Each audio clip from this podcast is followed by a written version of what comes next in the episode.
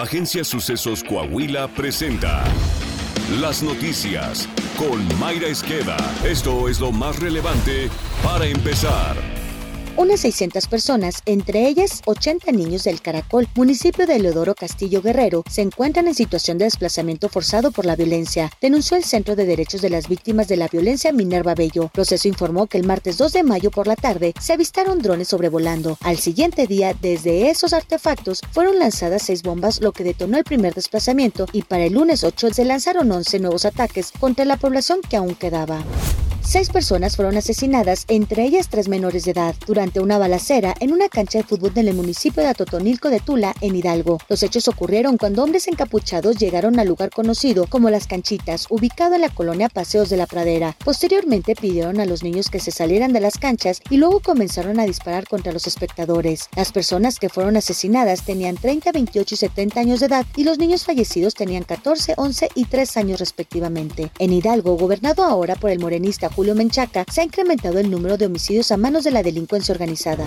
En Oaxaca, tres turistas argentinos fueron atacados a machetazos, muriendo uno de ellos a consecuencia del traumatismo cráneoencefálico y choque hipovolémico que sufrió en la agresión. Hasta el momento, las autoridades desconocen la causa del ataque contra los tres jóvenes argentinos.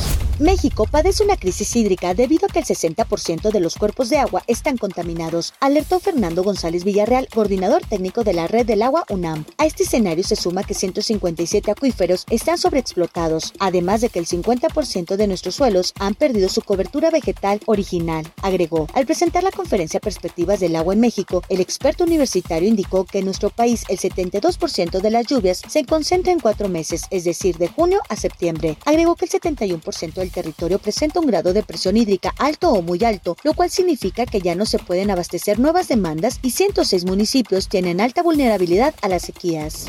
La pandemia de COVID-19 causó en México un rezago educativo de hasta tres años por alumno en el largo plazo, aseveró el Centro de Estudios Espinosa Iglesias. La organización México ¿Cómo vamos? agregó que aún no se tienen indicadores sobre el deterioro en la educación por las clases a distancia durante la emergencia sanitaria. El Índice de Progreso Social 2015-2021 reveló que en un 28% de los 32 estados del país hubo un retroceso en el acceso a conocimientos básicos de niños y niñas entre preescolar y secundaria. Política. Ante miles de personas, Manolo Jiménez se comprometió a potencializar Parras con más infraestructura social, turismo, seguridad y embellecimiento urbano. Asimismo, destacó que durante su gobierno trabajará para continuar impulsando el desarrollo y turismo de ese pueblo mágico a través del eje Coahuila Global y el programa Coahuila Sorprende al Mundo, además de acciones de embellecimiento urbano.